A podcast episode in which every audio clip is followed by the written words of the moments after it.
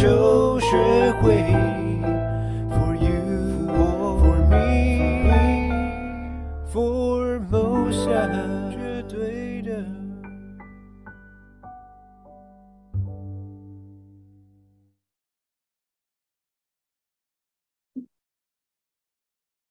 各位朋友，晚安。大家晚安。大家晚安。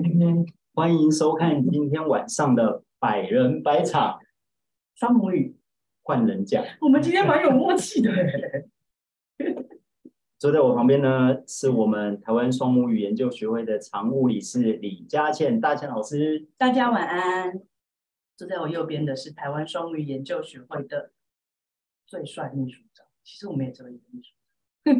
陈志忠叔叔，大家晚安，欢迎各位呃收看今天第四十五场，第四十五场了百人百场节目。嗯、那我们今天三月二十九是三月的最后一天，最后一天了。那大倩你知道我们的主题是？知道知道，我们三月的主题是自学，对，自学。那所以说今天也是这个自学主题的最后一场，嗯、对。然后啊，那个大庆，我觉得这个月的主题让我学习到非常多。嗯，然后今天跟那个就是我们今天邀请到的来宾等等跟大家介绍。嗯、呃，在做了解之后，我发现我们的来宾都跟我们分享到自学的非常多的层面。嗯，就是自学有呃，比如说个人的啦、团体的啦，还有机构的啦。嗯，那有自学的方式就有不同种。嗯，然后每个老师或者是他老呃，就或者是老师本身自学的故事都都都独一无二。对啊，对，我觉得会给我们非常多的想法。嗯，那我们今天邀请到的是今天邀请到的老师呢？我们今天邀请到的是开心一班，就是我们之前有谈过，就是慢慢的开始邀请到比较近一点点毕业的学弟妹，不、嗯、是像我们这种都是老婆婆的那个。是之前几班的，今天邀请得到的是开心一班的黄雅玲老师。邀请到的是黄雅玲老师，嗯，那我们等一下会很快的听听他的故事，好啊，以及为何会带领孩子走到自学的这条路上。那我邀请各位透过掌声，邀请我们今天的雅玲老师。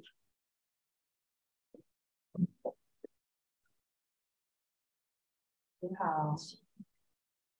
你好，林老师好，你好，对对对，那刚刚跟大家介绍就是，哎，那个自学的方式有蛮多的，嗯，那我觉得我原本以为有每个自学的故事，呃，每个自学的方式就已经够丰富了，结果没想到这个自学的背后有更多令我们意想不到的故事，嗯，那我们今天就话就不多，就请雅玲老师来跟我们分享。好呀，耶！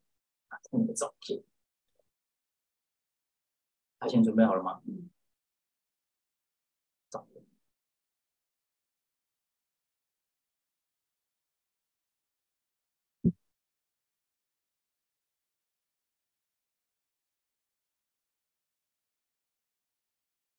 那我们请雅玲老师跟我们介绍这个照片是，呃，我大两岁的亲哥哥。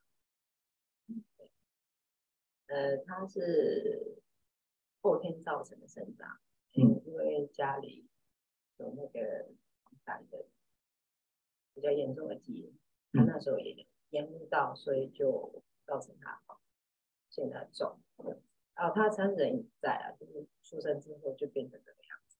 嗯嗯，所以这是哥哥，嗯，对，是哥哥。然后你是在家中是呃第二个，还有老二，我还有个弟弟。哎，照片中那个高大的帅哥就是我。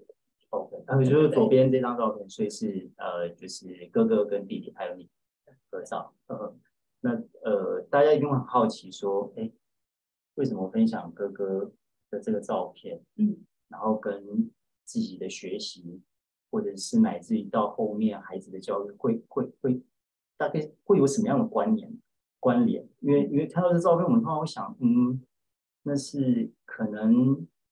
可能父母亲会很辛苦啊，会有这个照顾的的的的呃这负担啊，或等等。那雅玲老师跟我们分享的这个是因为，呃，我在前两周看到博士的脸文哦，他有分享他儿童时期烫伤啊，嗯，他还有他青春跟初恋的这一段，嗯，然后我看完之后，我怎么不知道为什么我就突然心里面有画面，很像电影的场景，叭叭叭叭叭，我的儿童时期曾经身边的这位大哥跟他相处的景象就，就在我脑海里面跑出来。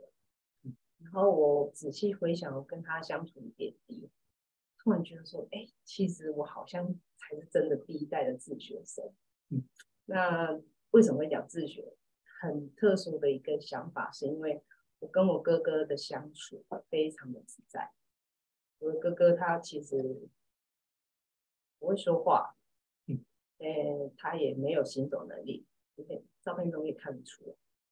那我在很小，应该国小时期的时候，我发现，嗯，可是好像没有办法告诉我们现在要做什么。那我那时候就很好奇，所以我会很仔细的去看一下哥哥的状态，然后我会很想要知道说，可不可以用什么方法，透过什么方法，可以让他告诉我他现在在想什么，或是他现在想做什么。然后我就看着他很不轻松的手势，他没有办法做一般的手语。嗯，那我也觉得他的肢体动作会影响他控制他要表达的可能。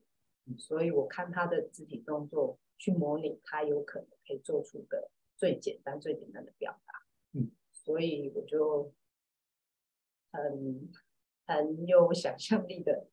去做一个很简单的假设，那如果他在一个脸上做一些动作的时候，是不是告诉我他大便啦，他尿尿啦，他要喝水啊，他要吃饭啊，这些动作都是在这么这么肢体不顺畅的身障者身上可以很轻易达到，可是又可以透过这么简单告诉我他的最简单的生理需求。嗯，所以我。在这些这么多的那个想法之下，我会觉得我很想要知道更多的事情在他身上，嗯，所以我就有想要照料他的那个念头出现。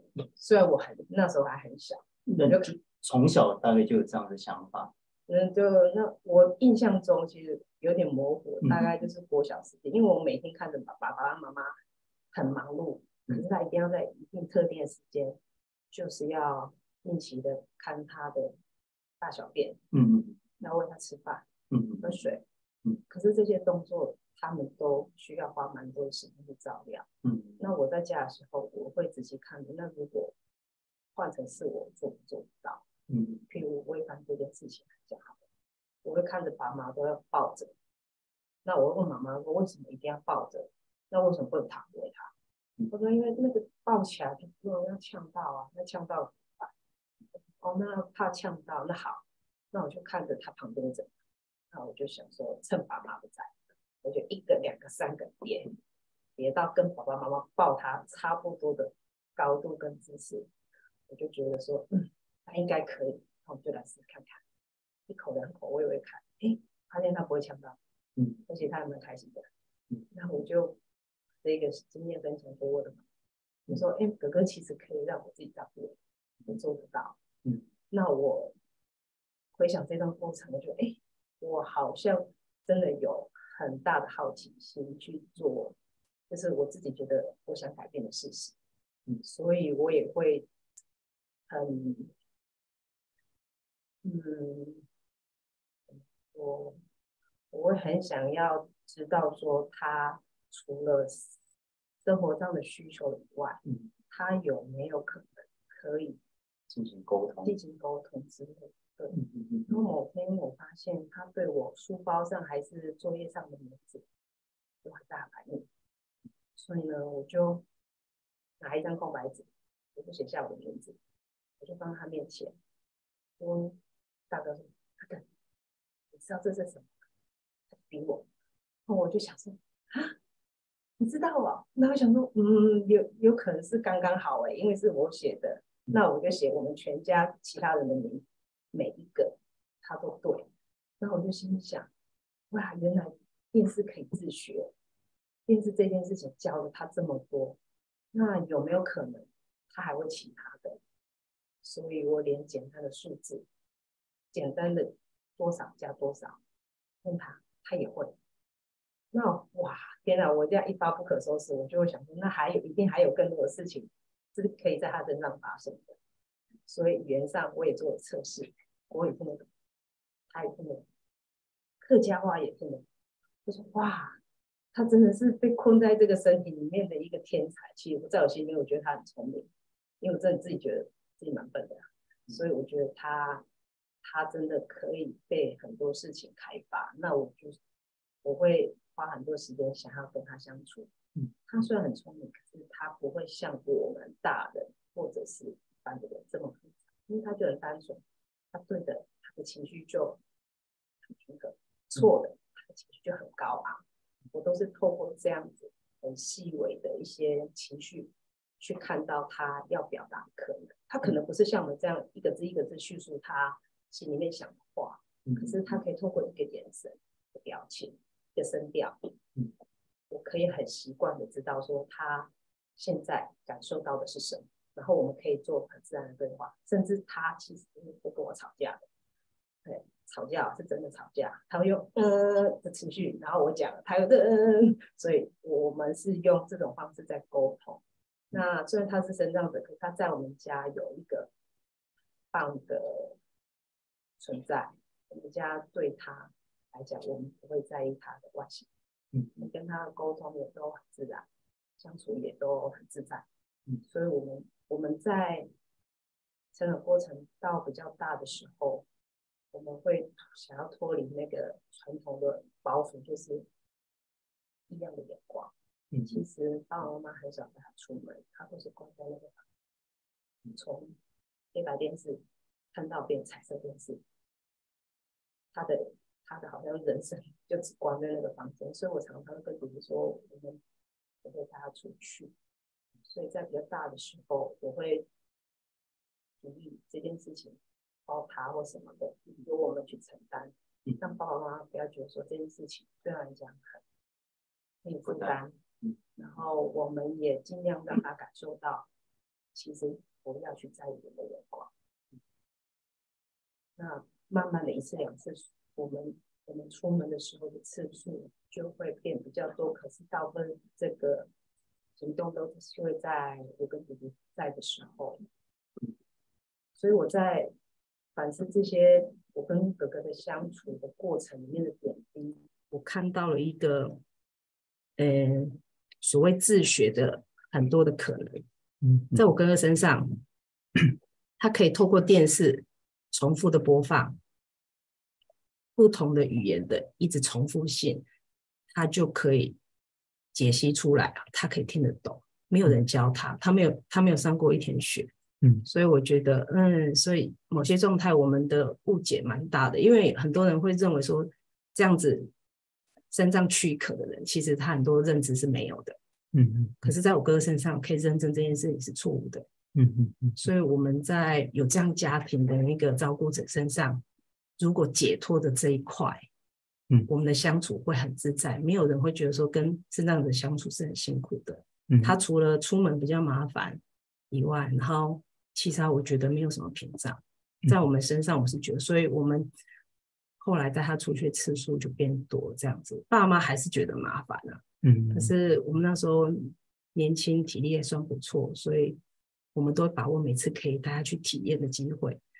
我们甚至是带他去玩水啊，去套个很大的游泳圈，就把它放在里面。嗯，那他他从来没有过这样体验，因为真的觉得很有趣。可能如果这一件事情放在只有爸爸妈妈去执行，我看不太可能会有机会。所以我也鼓励很多身障的家庭啊，尽量让这些孩子走出去。嗯，他们是困在那个躯壳里面，不代表他们没有想要体验人生的那个冲动。其实他们都有。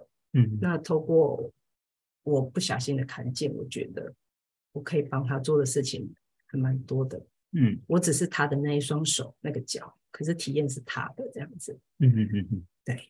就雅玲老师刚刚的分享，对，就会让人家发现，因为刚透过那几张照片，也确实都是在户外，对吧？这一点呃，我们如果单纯看照片的话，好像觉得不足为奇啊。但是他这样子一提到，哎，确实不容易，因为要带一个身障者外出这样。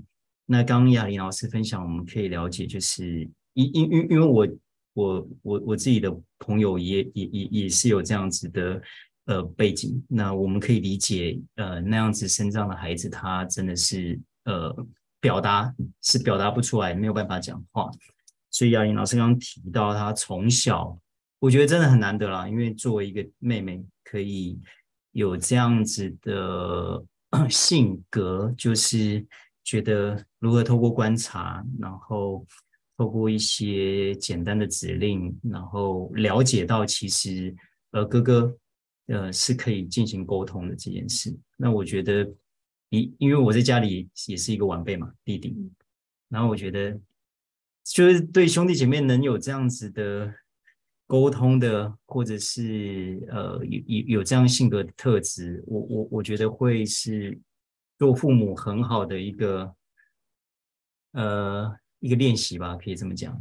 那那我相信雅莹老师提到哥哥的这个经历，呃，应该是对后来孩子的教育有一些呃根本性的一些。怎么讲？一对对对，原因这样子。嗯，有啦，因为其实我爸妈都是客家人，真的很传统。嗯嗯，所以从刚刚提到那个照顾哥哥的这个层面，就可以感受到他们是有传统的包袱。然后，其实大部分的人其实都很怕大众的异样眼光。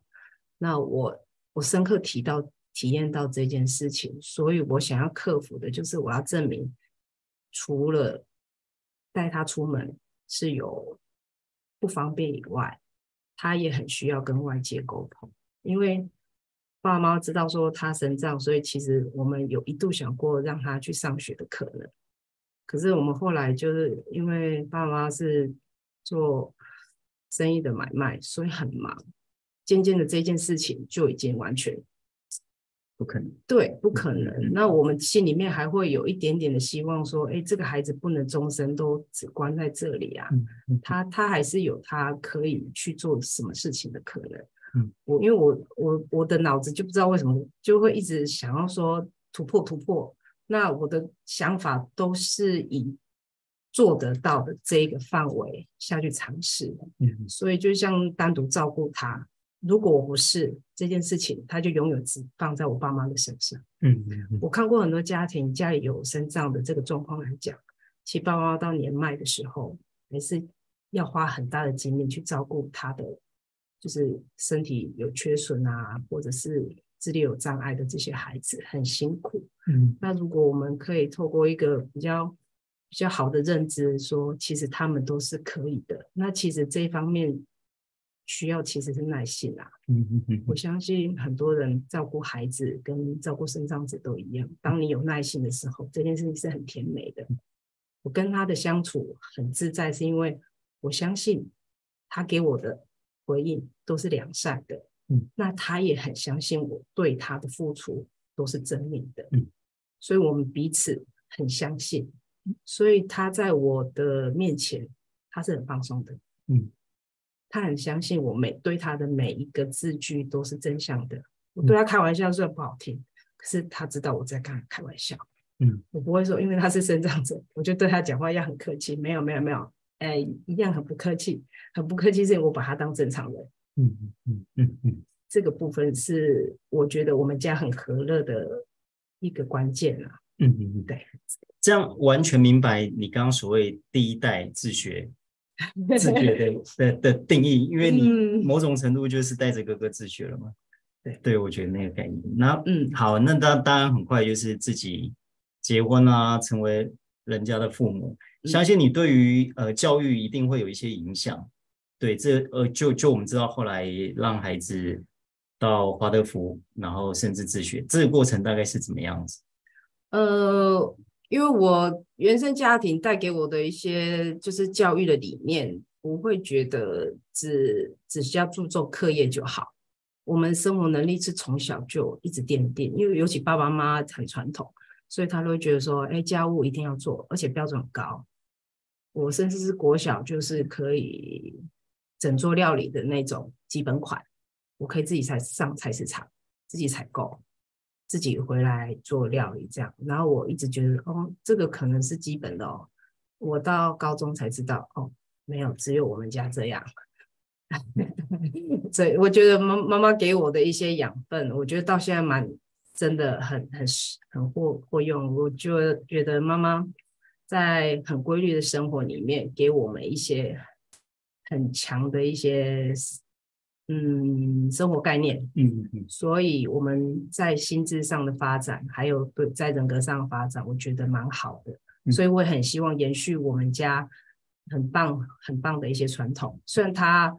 他很传统，可是他如果可以转一下，嗯嗯嗯嗯，这件事情他就会变得很美好。嗯，嗯，嗯，那我希望在我小孩身上看到的是，他们很自信，可以自理，嗯，然后对生命是充满了希望，然后对人是和善的。这件事情很重要。嗯，嗯，因为我在我哥哥身上看到最大特点就是他很善良。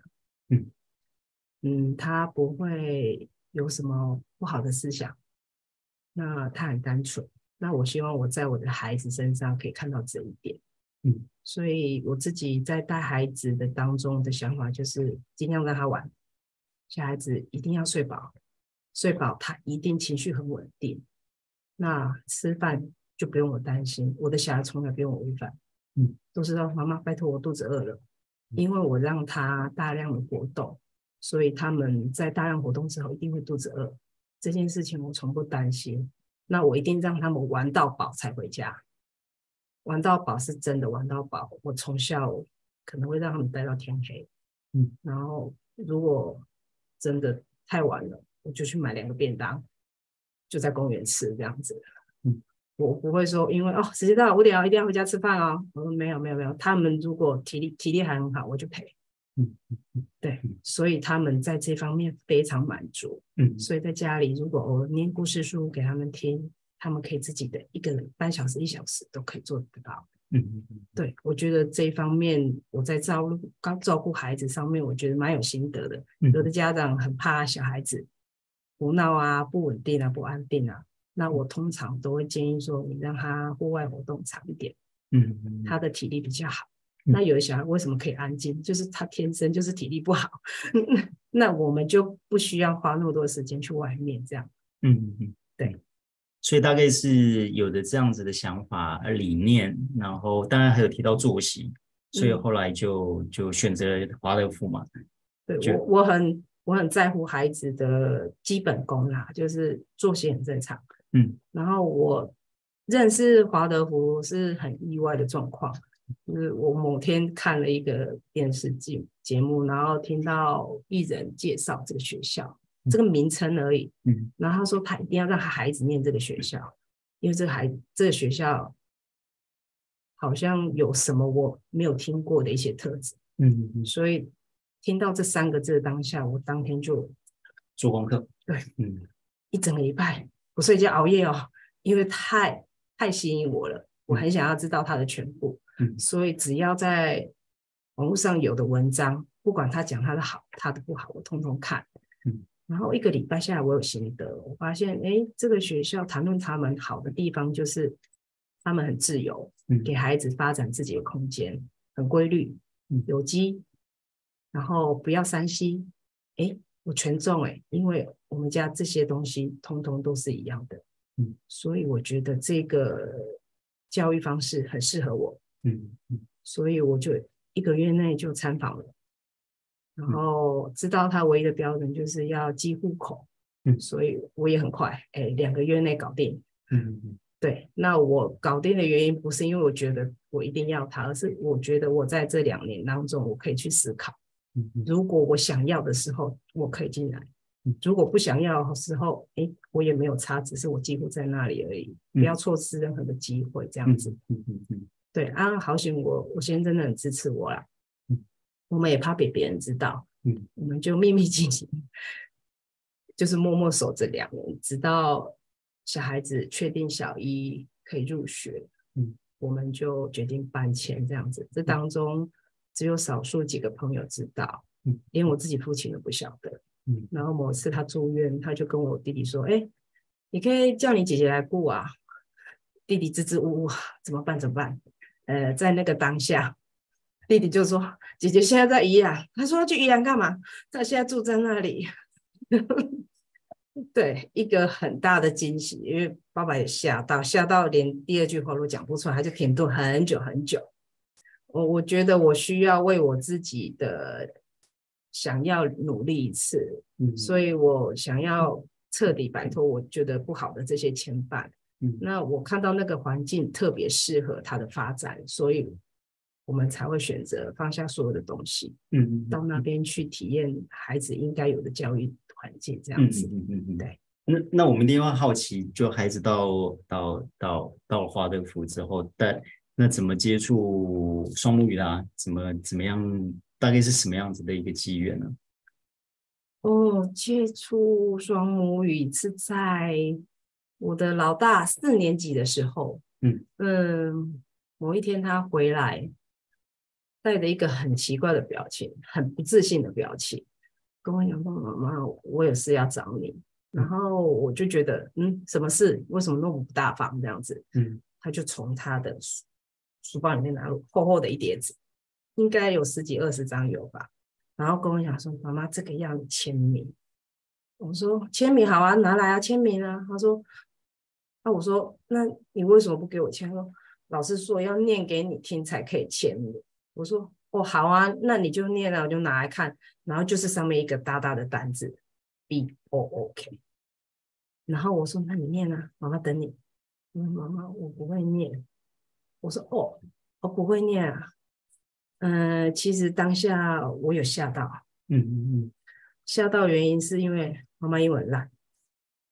可是我记得这是第一课，我国中时候的第一课，所以这个孩子应该是很久很久有这个状况，不肯跟我说，所以那一叠的空白纸就是他压在那边，压到老师要一定要他缴出去的最后底线，他才拿出来给我看。嗯嗯嗯。那我我当下除了压抑之外，我要表现我很冷静。我除了跟我孩子讲说妈妈英文也很烂以外，我我跟他说。你现在是在学习当中，没有，不会，没关系，妈妈也不会，那我们一起学好不好？这件事情是我给孩子的一个，肯对一一个怎么讲，安抚他的一个方式啦。我希望他在我面前不要这么胆怯，嗯，不会可以跟我说，不会不代表以后不会啊，不会我们就学啊，知道问题在哪里比较重要。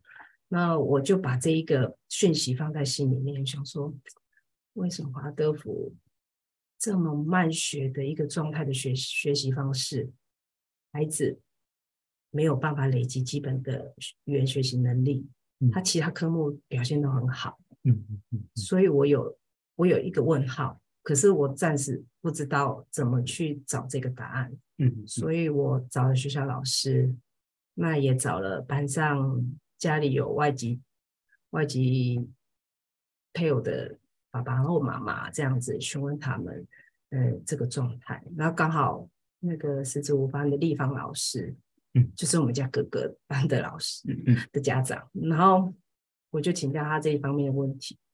嗯，他一开始给我的回馈就是环境啊，那确实我没有办法给他这个环境，所以他有尝试了一段时间。特刻意的全美语的训练时间很短，就是到立方老师家里，对，就是先申报，嗯，那对对，嗯、呃，然后实际一段时间之后，我有看他的反应，其实这个孩子胆子很大，他虽然听不懂老师讲什么，他就大声跟着念。那老师看他们状态不太好的时候，就带他们去打球放松一下，所以他对这一方面是没有排斥的。那我我想说，哎，几个月下来，那我再看一下他的状态。那立方老师也发现他可能拼字方面也比较弱，可能基础真的没有很好。那我也默默放在心里面。那我想说，好，没关系，那我再给他一点时间。嗯，然后超过半年的时间，我有发现，哎，他好像有点原地踏步。嗯，哎，全米这件事情好像没有帮对他帮助很大。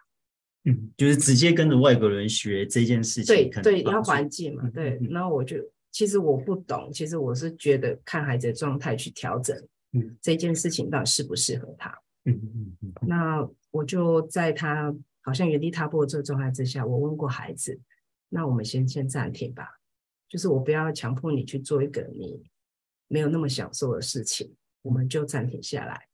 呃，那时候差不多到五年级的时候，我还是持续有追踪孩子的状况。那刚好那时候妹妹也是年级也上来了嘛。对，嗯嗯。然后我在我在对这件事情有很大疑惑的时候，我有在妹妹身上找到答案。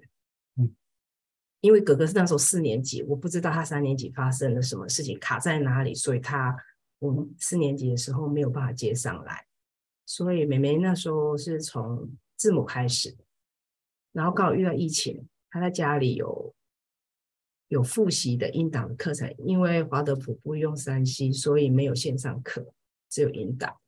那我发现老师念字母声音很台，那我就觉得说，哦，好，那我大概知道是什么状况。又放着，我我没有做其他的联想。嗯，到了四年级的时候，我会很主动的拿他学习中的作业单过来看。哎，跳到句子嘞，已经跳到句子跟文法了。嗯，然后妹妹那时候一空窗就对了。对，我发现妹妹很抗拒。嗯，其实她很抗拒这样子学习。嗯，那我好像找到答案了。嗯，我试我试着跟老师沟通。嗯，那我也试着找英文老师，可是英文老师觉得其他孩子好像没有这个状况。嗯，可是，可是我确实有。嗯，我觉得，呃，我的孩子有落差的地方，不是因为他的程度，而是我自己觉得，从字母跳到文法这件事情，基本上我就觉得是孩子的屏障，所以我会觉得说我想要透过其他方式，刚好这时候立芳老师已经。是双母语的师资，嗯嗯嗯。对，然后我就跟立芳老师说，那可不可以两个孩子先跟着你学调音这样子，然后我们就体验了几次之后，嗯，孩子真的把那个学习英文的恐惧完全拿掉，嗯，他们在两个礼拜、三个礼拜，我的老大都回馈给我妈妈，你确定我们上的是英文课吗？我说对啊，怎么了？他说我从头到尾都没有看到英文。可是他发音念得很好，他自己不知道，嗯，所以就这样堆叠下去，到一个月他已经可以到八千八的程度。我是跟着上课的，其实这个当中没有赶，因为因为如果他声音的堆叠是很自然的上去的时候，他很快的去找到声音的节奏，孩子一下一下下就上去了。八千八他当然会拉比较长的时间，那我觉得哦。我跟不上，是我跟不上，孩子可以，嗯，对，然后我就很感谢立芳老师这一这一路来很细心。立芳老师他的教学是，就是他有很很多自己的独套独特的方式，嗯，对对对，他他出他不会很刻板让你教，他就是看到小孩状态，他就去调整，让孩子很放松，让孩子不觉得说你是来这里上课，嗯，你只是来学一个很有趣的。很有趣的语言调音这样子，嗯，对，我觉得在这里打岔一下，做做一个补充啊，因为那个雅玲老师刚刚提到立方老师，嗯，各位第三十六集，第三十六集百人百场的主讲人 就是立方老师，然后呃，刚刚雅玲老师讲的还蛮蛮仔细，那因为回顾一下三十六集，那个立方老师有提到一个蛮好的概念，就是因为他先生是是美国人嘛。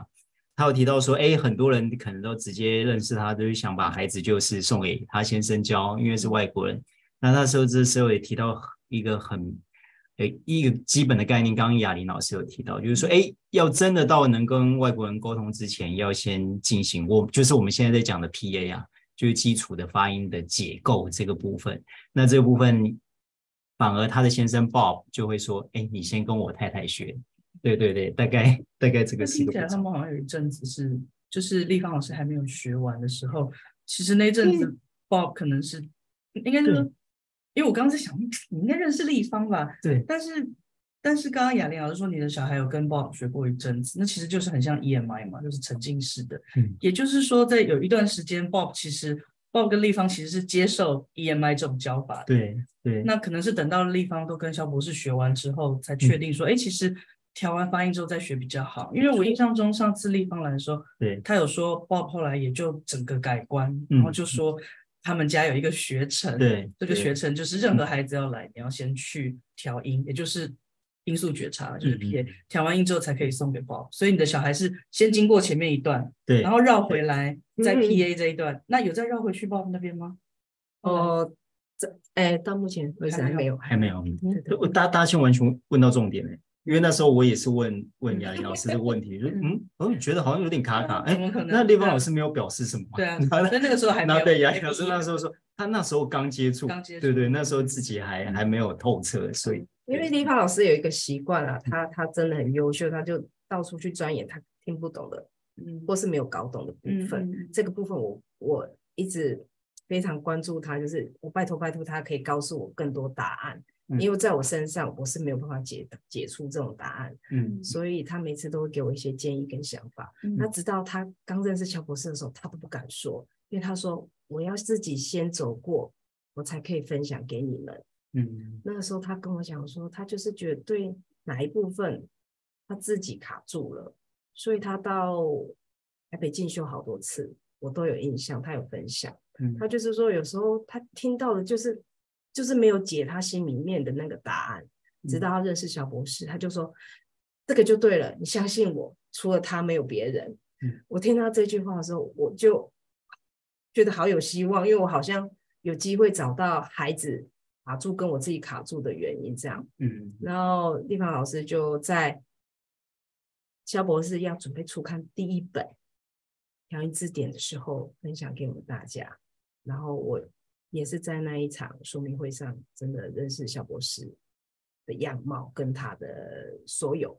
嗯，那我对这件事情其实还是还是一无所知啊，因为我我根本就不知道什么是调音，我也听不懂。嗯，那我在听到调音这个字眼的时候，之前有一个小插曲，嗯，我不小心遇到肖博士的前员工。好有缘分，因为我孩子在四年级的时候曾经参加帆船课，那帆船课上我看到一个妈妈就拿了一本彩色的，诶，英类似英文课本这样子，有很大的英文字，有很大的图片，然后那个孩子在妈妈的引导之下，每一个单字都念得好标准，好清楚，好有自信。我就好奇的凑过去问这个妈妈，我就说妈妈妈妈，你你你可不可以告诉我你的小孩为什么？可以这么自在的念出每一个字，而且那么清楚。他说：“调音啊，啊，调音。”接着我不知道调音是什么意思。然后后来跟一芳老师又在接触，知道认识肖博士的时候，我两方面确认哦，原来他们讲的是同一件事情。嗯，然后他甚至告诉我说：“嗯，我就是刚好就是肖博士的前员工。”然后我就想说：“哇，天的好奇心可以可以满足我好多事情哦。”只要我很想要知道的时候，我看到一点点有相像的事情，我会去比对。那我觉得这件事情一定要在孩子身上培养他，就是不要让孩子觉得说，哎，那件事情跟我没关系。你就是要充满好奇心，就这件事情是可以可以满足你不知道的事情。那我在立方身上看到了，然后我在在很多地方，在我哥哥身上也看到。那我就会觉得说，我从小那个天马行空的那个叛逆跟好奇心，真的可以可以解开很多事情。就是我每次卡住的当下，在我好奇心之下，都可以找到答案。所以我就是在这个状况之下认识了双母语。嗯嗯嗯。然后，所以我后来就变成粉丝，非常低调粉丝，因为我不只看课而已，嗯我也不会留言。嗯可是我很喜欢听博士分享。嗯，有一点像哲学的英文课，嗯，因为你讲英文我也听不懂，真的。那那如果如果他全程都讲英文，我应该一一堂课就跑掉了。那我足足听了快两百集。嗯，那个亚玲老师那边应该是十九节时间，对对对，嗯嗯嗯，对。然后我就有时候卡住听不懂，我还听了两三次。嗯，就是。嗯，那个当下也是我在华德福刚好孩子有一些状况的时候，嗯、所以我有时候想不通的事情的时候，我就哎，博士为什么那么刚好这一集就刚好帮我解答了，然后我又很多事情又卡住的时候，哎，多听了几集，某一集又帮我解答了，这样，所以我其实有有时候会觉得说，哎，这这课我会我就会一直听下去，嗯，那原因是因为他他是帮我打通观念，那时候我完全不会八十八音。嗯嗯嗯，也。不会一百四十音，可是，在孩子学的时候，我跟着学，嗯，我我在这方面我就累积的很快，所以我加入新一是因为我在八千八卡住了，嗯嗯，那这一关我自己搞不懂，嗯，我问孩子，孩子也不会给我解答，因为他好像说的也不清不楚，然后我看课本我也看不到，因为那时候还没有课本，嗯，对我都是看着影片，一个音一个音对着学，嗯，我就是他讲几次，我就比他多讲几次。嗯。那我想要追过我的小孩，其实我追不了，我到两两百八就卡住了。嗯，那我每次都问说：“哥哥，你可不可以跟我讲，你那个八千八怎么走啊？”就这样，这样，这样。其实我我我脑子还是停留在我们的中文学习方式。嗯，可是我们没有第三个声音，这件事情我当下还是不清楚的。嗯，直到我在新一班上课的时候，哦，原来原来，所以很多事情。没有办法一下看到全貌。你如果专心去把这件事情做到位的时候，答案就会跑到后面告诉你。我答案就是在这里。嗯嗯，对。我我们我们这边在帮大家再补补问一个问题，因为刚刚大庆其实有问到，就是说，哎，孩子已经跟着立芳老师学了，对，那这是一个部分。然后第二个就是，哎，你刚刚有交代说，哎，自己为什么进新一？对，那我这是自学的部分。因为刚刚提到，比如说八千八卡住，因为哎，看着儿女都都已经在学了，那这部分要帮大家补的就是，哎，那是看到了什么？因为孩子转自学，然后以及你真正走上师资班，应该有一个连接。哦，对，呃，这个部分。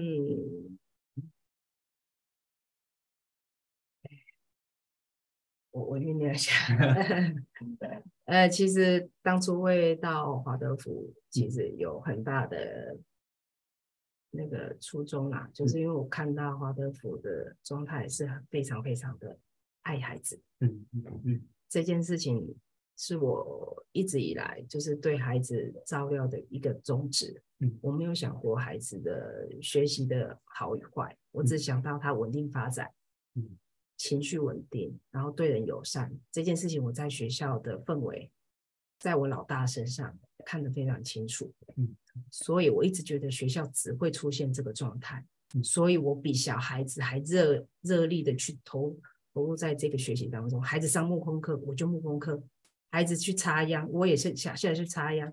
我从来也没有务过农，所以我都觉得那个好像回到我以前没有学到的一些状态，嗯，去弥补了我自己。嗯那直到我的小女儿在小二的时候，某天她突然发高烧，然后医生说他有尿道炎，住院这样。然后我觉得我也没有特别想法，尿道炎。然后医生有特别告诉我，这个年纪不应该有这个症状。然后我说那那所以呢？所以我们就安排了很仔细的检查。然后孩子就住院了五天。那那一次的经验，我就发现孩子应该有状况，因为医生告诉我这个年纪不应该这样，所以我有花了一点时间观察我的孩子，我发现他会憋尿，然后我就想说为什么要憋尿？我有追踪了一下，然后后来发现他跟我讲说，上课的时候他说不可以上厕所。我说哦，不可以上厕所，所以是老师的要求。那我不管，我就跟孩子说，上厕所是很正常的现现象。不管你在哪里，你可不可以举手？我不管老师什么规定。之后我有反馈给学校。那这当中，我看到孩子有比较压抑的一面，然后后来堆叠到了大一点的时候。他有给我反馈了很多，他可能没有朋友，那他可能在学校，因为我女儿是圆滚滚的，所以他从小一的时候，同学就会给他取外号，嗯、呃，然后就会笑他。那我觉得这也很正常。我从小我的我们的男生同学也都是会调皮嘛，那我没有放在心上。那直到我有一次在学校发现孩子的行为就在我面前，那全班会做出很一致的行为，那我就惊觉这件事不对的。然后累积到三四年级的时候，这状态都没有停止下来。那我就有很仔细的去把孩子的所有状态记录下来，然后发现对他在学校有遭到不好的事情，然后非常久，非常压抑，所以他在家里很容易大吵大闹，一回到家就是对妈妈很不客气。我就说，你今天怎么又不开心了？嗯，那几次下来，我发现孩子孩子受了委屈，嗯，因为孩子没有朋友，我就带孩子，那妈妈当你第一个朋友，那你有任何想说的话都可以跟妈妈讲。那我跟爸爸说，我说其实基本上没有朋友是什么概念？我从小到大没有这个经验，我说怎么可能？那那这一段这段过程比较。比较负面一点，可是我觉得还是要还是要讲出来的机会，因为有时候孩子在很不正常、很不稳定的时候，还是这样，背后一定有原因，嗯，一定有。你看到特别调皮的孩子，他为了就是要吸引注意，嗯，那你看到安静很不对的孩子，那就表示他在考虑什么事情，他害怕什么事情。那我在孩子身上，我看到了很多的状态，都是跟我在以往我带孩子稳定的期间不会出现的。嗯所以我追踪之下发现，对，他是被欺负了很长期的时间。嗯、那我在确定这件事情的时候，有跟学校沟通。嗯、那沟通的这当中，我们嗯没有达成很很好的共识。我要的是很明确知道这件事情是有问题的，它可以制止，它可以完全消失。嗯、那那我看到学校的做法是没有办法处理到这个程度。所以我就决定转学，对对对，转学。嗯，那转学的时候，孩子好开心，我心里面的愧疚完全放掉了，因为我觉得他本来应该就是很快乐的童年。那因为妈妈忽视掉这个可能，我没有看到他的在求救的这个状态，嗯，所以让他委屈那么久，所以我心也开了。嗯，那可是这个甜蜜期很短，嗯，维持不到两个月。嗯，因为他是去一般的小学，在转学之前，我有提醒妹妹说，这个学校是要考试的哦，知道吗？他们有课本哦，他们要写作业哦。妹妹可能太想要转学，所以她通通都答应我。我说没有关系，没有关系，我可以，我可以，我可以的。所以在两个月的时候，发现她以前在前一个学校会想逃学的状态又出现了，她不要上学。那我就开始很纠结，然后我就查原因，结果发发现他是害怕英文课，英文课老师听说很凶、很严格。那我也想说，我就跟妹妹讲说，没有关系，不会就不会，我还陪着她练习。嗯，那他有挫折感几次，那他他都可以度过。嗯，直到某一天，孩子哭着下课，嗯，忍住没有哭出来，上车就大哭。我就说：“妹妹，你怎么了？哭到不行，五分钟他都没有办法说话。等到他说话的时候，他就告诉我，他今天口试，老师说他没有口语能力，很凶的对他讲，他说你没有口语能力，你要叫你妈妈去给你上弹琴班。这个孩子受伤了，然后因为我我之前的经验就是太多次了，其实我我有点麻痹，所谓麻痹不是没感觉，是嗯。”我已经没有办法有很有情绪的去看待这种状况，因为其实老大也有出现过类似的状况，只是老师的态度不会这么的离谱。嗯，那孩子的受伤全部都反扑在他的情绪里面，所以我就跟孩子说：“你给我时间，我想办法。”给妈妈一两天时间。当天我就思考了一夜，我就想着：“好，那就自学吧。”任何人都没有办法缓解孩子的状况，只有我了解他。那我觉得他当下最适合就是自学。嗯，我需要修复他。嗯，所以我们的自学之路的开端是从这样的状态之下来的。嗯嗯嗯，对。所以，所以孩子现在开心吗？嗯，跟着我很开心啊，当老大。对。OK。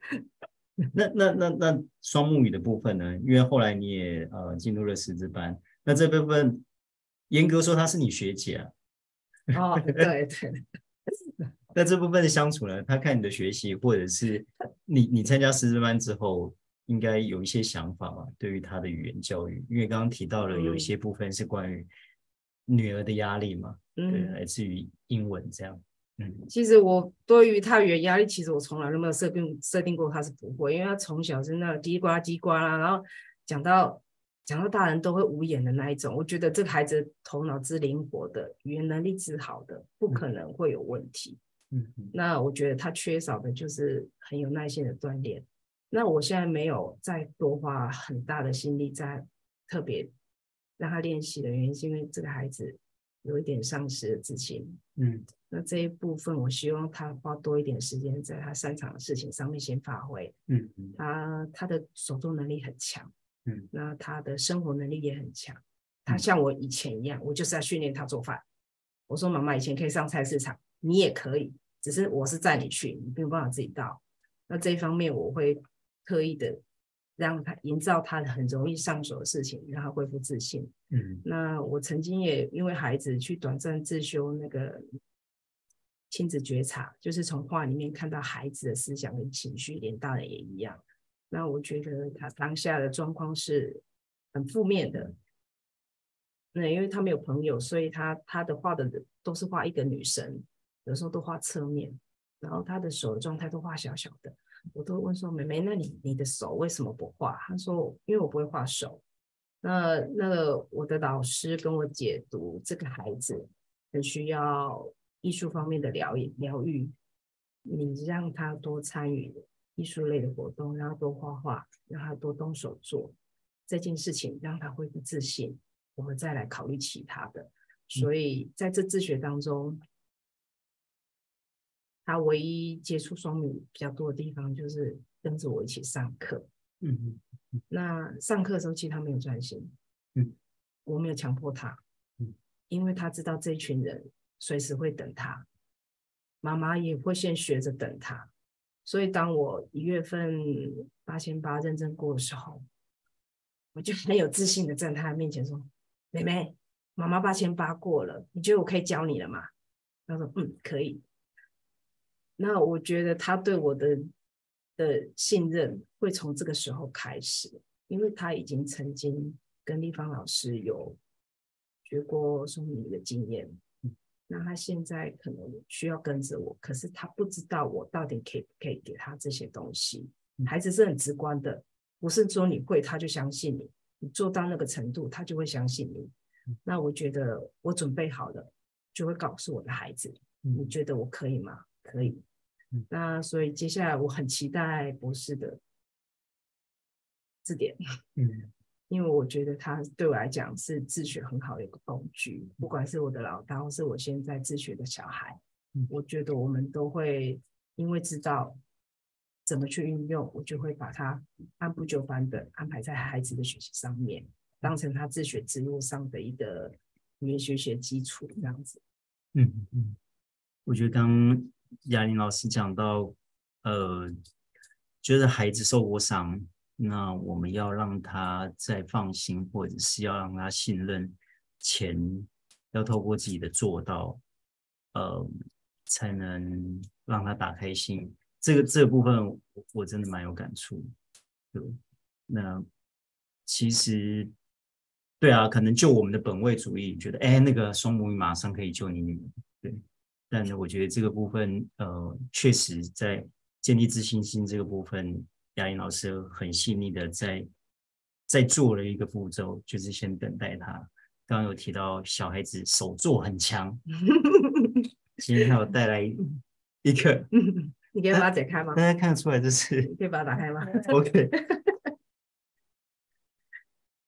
不是，对，这会不会好不容易放这变阿飞了？对呀，他问我说要怎么讲，我说你怎么叫他你就怎么写。有没有办法？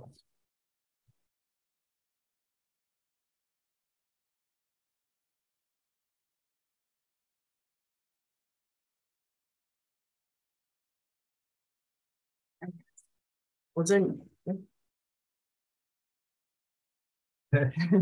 可爱吗？可爱。这是青年图吗？哎哎，这个是青年图。青年图，对对，只是小孩子的手作。他他现在在家里，这个这样的偶已经有快快两百只了。天哪！他就每天都在家里创作，他花好多时间在疗愈他自己。嗯，对。但是你知道，亚玲老师是说这里面可以锻炼孩子很多事情，好比说。这个这个紫色啊，嗯，它是对，它是调出来的，嗯，对，它本来不是调色，漂亮，真的，对嗯，我跟他讲说，妈妈，我会调色，敏感也会调色，因为我觉得对那个艺术比较敏感的人，对色彩也很敏感，嗯嗯嗯嗯嗯，对，对，真的，我我我觉得，呃，亚玲老师跟我们分享，我我觉得他说故事的能力好强，就是从哥哥的故事。讲到孩子的这个过程，我觉得作为他的孩子很幸运啊，因为可能没有这样子的家长，可能第一个可能要么还没发现，第二个要么就是孩子就继续受这个苦这样子，所以觉得他的故事真的带给我又又又又更更进一步，对于一个自学家庭该思考的层面真的是有蛮多的这样子，嗯。嗯。嗯，我好像是从很多的那个实际上的那种历练里面去堆叠出来的一个东西。可是我最大的特质就是我不会去控制一个人的想法，嗯，就是我会相信他。我因为我觉得，尤其是在学科上的事情，只要不会，那我们就努力就好了。这件事情不需要责备。嗯，就像我现在我儿子刚。老大刚转到一般学校，因为他在慈心的话，得待到六年级。嗯嗯嗯。嗯，他现在转一般学校，其实很多人都担心他有没有办法衔接一般学校课程。嗯，那妈妈有刻意安排，因为他很喜欢体育。嗯，所以我帮他找到了一个体育的学校，就是有体育班的学校。嗯，那孩子很投入在这方面。那他一开始进去真的很差，他不会考试。嗯，我女儿第一次考试也不会，她第一次考试，她把把把把课本拿出来，然后我回去就跟宝宝大笑说：“妹妹，那个叫做作弊。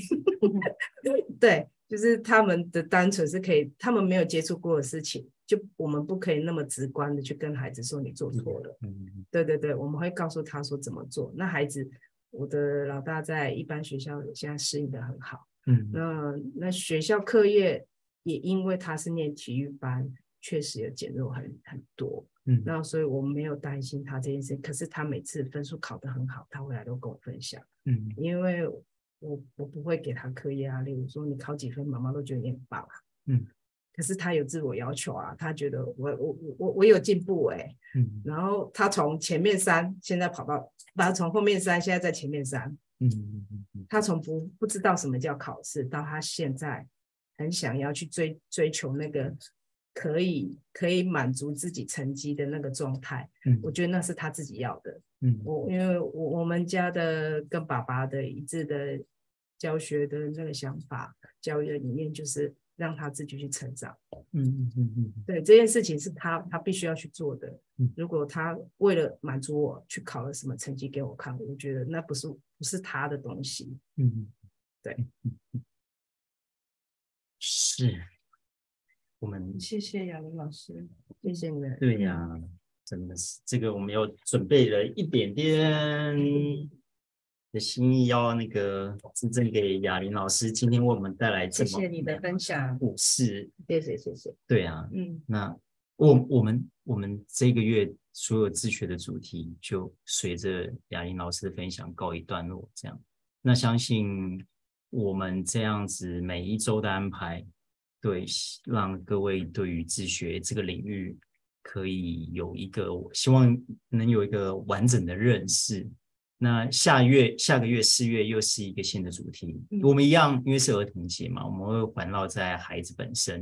嗯，那在这部分我们会特别再进一步以特教特教的领域为主，那邀请到的老师会有这方面特教的经验，嗯、那再邀请各位在每周三晚间的时候，在呃，就是准时收看这样。那我们再一次热烈的掌声，谢谢我们雅玲老师今天的分享。